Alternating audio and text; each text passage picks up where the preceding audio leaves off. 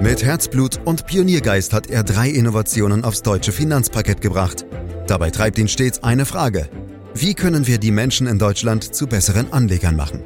Karl Matthäus Schmidt, Vorstandsvorsitzender der Querin Privatbank und Gründer der digitalen Geldanlage Querion. Freuen Sie sich auf Klug anlegen, den Podcast zur Geldanlage. Sachwerte sind das A und O für eine gute Altersvorsorge. Über Aktien und Gold haben wir hier schon ausführlich gesprochen. Heute wollen wir uns mit Immobilien beschäftigen, der Sachwert schlechthin für die Deutschen. In den vergangenen Jahren gab es einen unglaublichen Boom. Die Preise, vor allem in den Ballungszentren, sind förmlich durch die Decke geschossen. Kommt dieser Trend jetzt zu einem Ende? Sehen wir bereits eine Blase oder kann man immer noch kaufen? Fragen dazu an Karl Matthäus Schmidt. Er ist Vorstandsvorsitzender der Quirin Privatbank AG und Gründer der digitalen Geldanlage Quirion. Hallo Karl. Hallo Andreas. Ja, Karl, wie ist es bei dir? Wo treffe ich dich an? Wohnst du eher zur Miete oder sind es die eigenen vier Wände?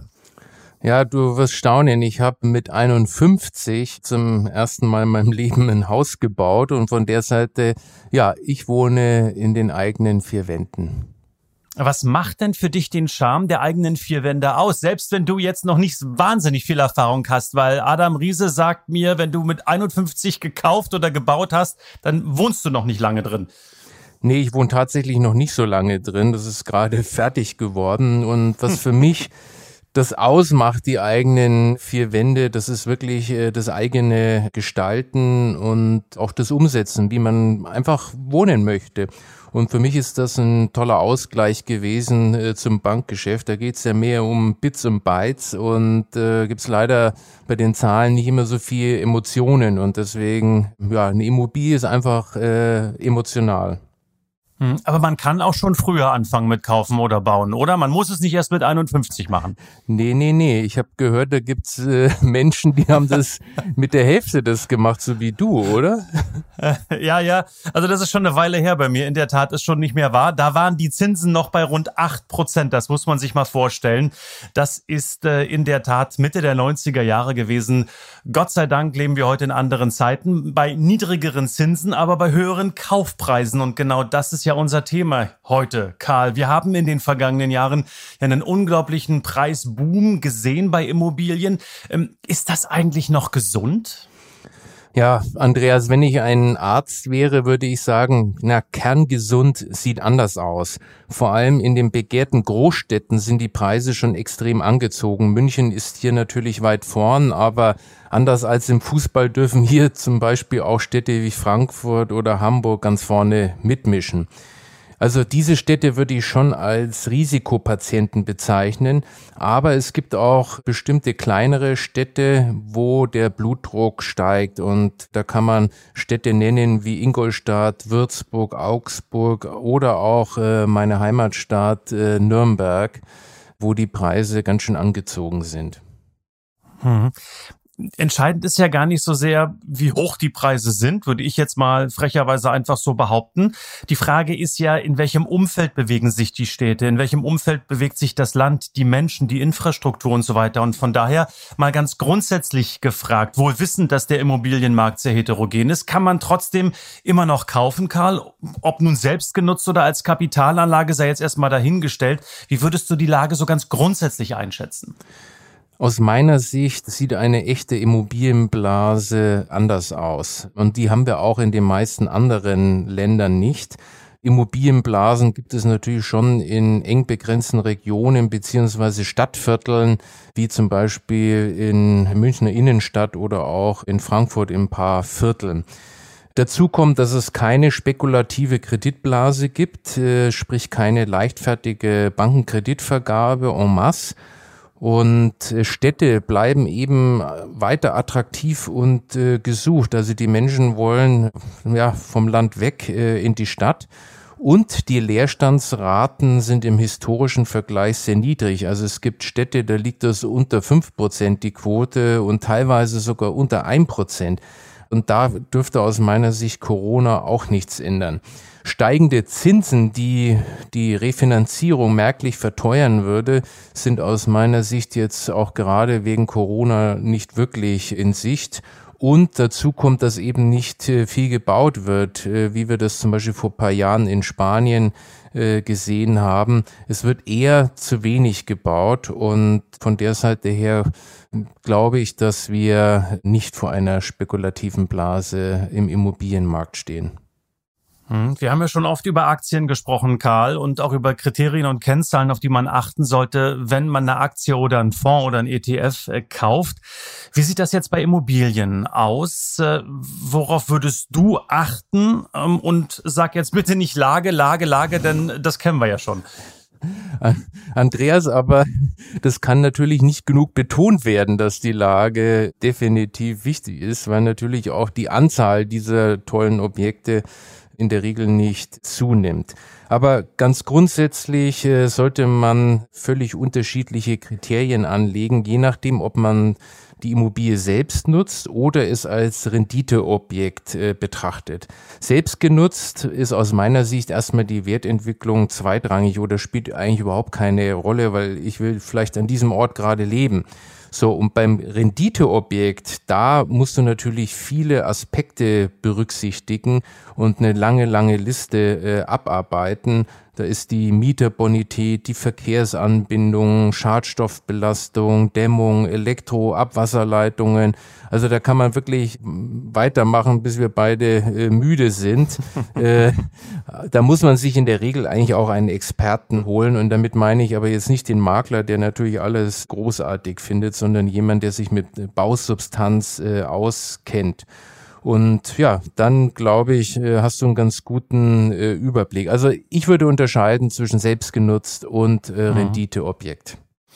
Ähm, du hast es angesprochen, vor allem in den Ballungszentren gab es eine wahre Preisexplosion. Du hast München, Hamburg, Frankfurt genannt. Berlin gehört natürlich auch dazu. Unglaublich, welche Entwicklung die Stadt hinter sich hat in den vergangenen zehn Jahren. Allerdings ähm, in den ländlichen Gebieten abseits der Speckgürtel, denn die würde ich da noch nicht mal mit dazu zählen, diese Speckgürtel, beobachten wir ähm, oft noch eine Art von Dornröschenschlaf. Äh, siehst du hier jetzt Aufholpotenzial? Vielleicht auch vor dem Hintergrund, dass die Menschen durch durch den Corona-Lockdown ja durchaus auch jetzt bemerken, wie schön ein eigener Garten ist und äh, wie schön es ist, direkt in der Natur zu leben und eben nicht in gewissen Abhängigkeiten in den Großstädten zu sein.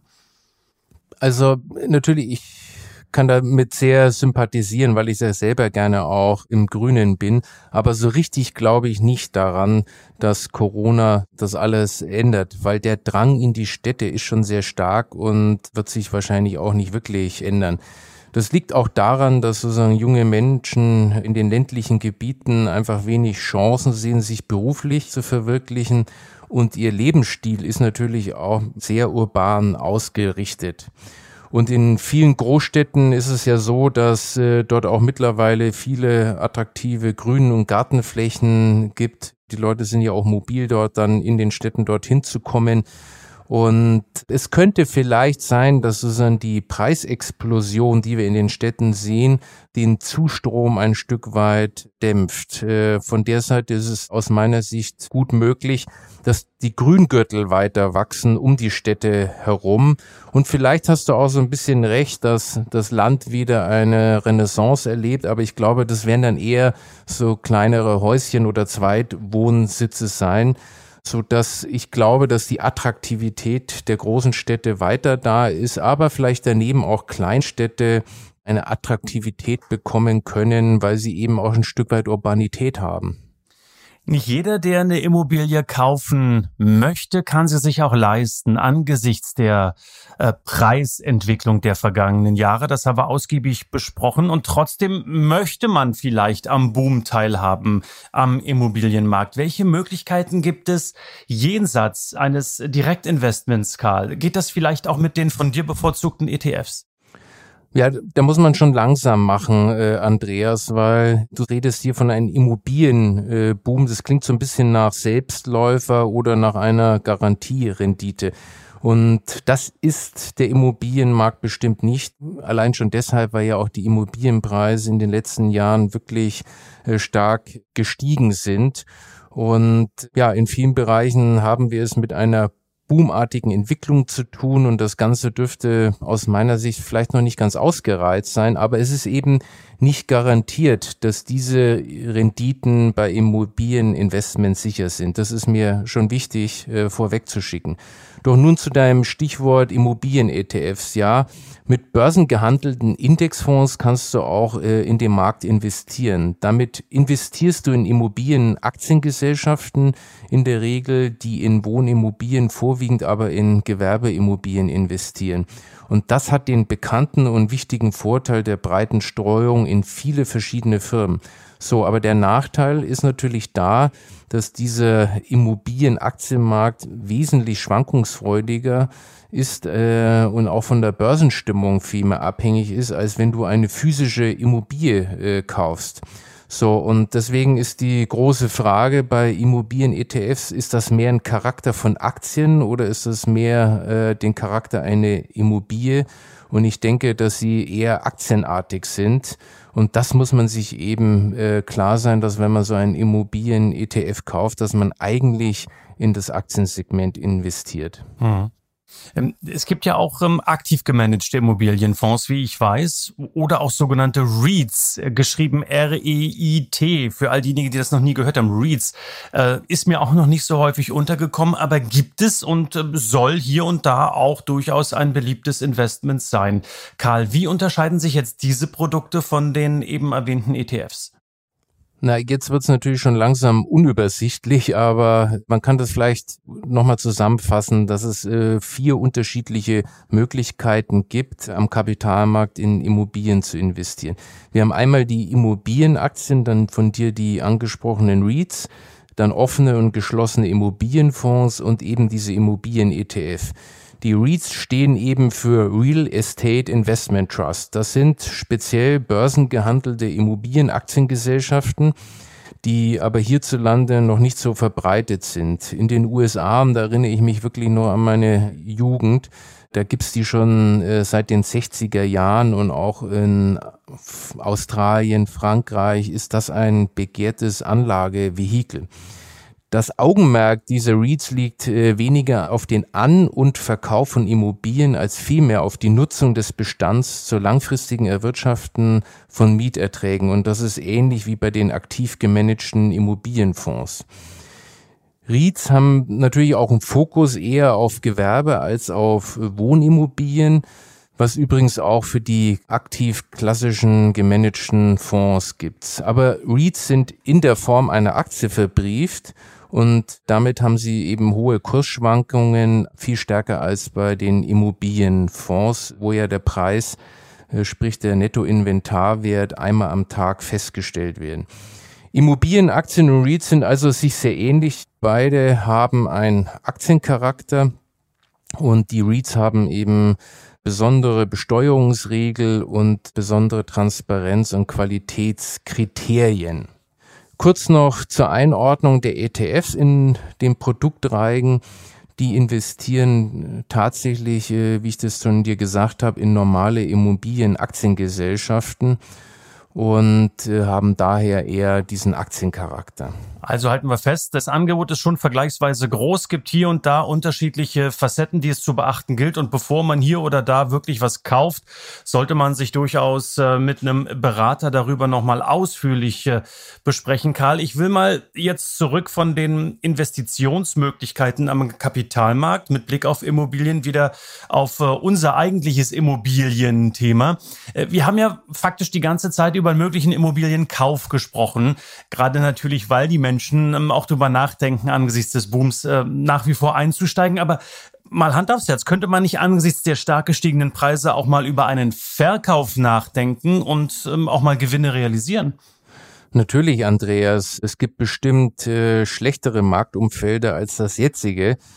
Und äh, du bist als Verkäufer erstmal in der komfortablen Situation, wenn du nicht gerade in irgendeinem Ladenhüter besitzt, äh, ja, dass du ein sehr gutes äh, Umfeld hast.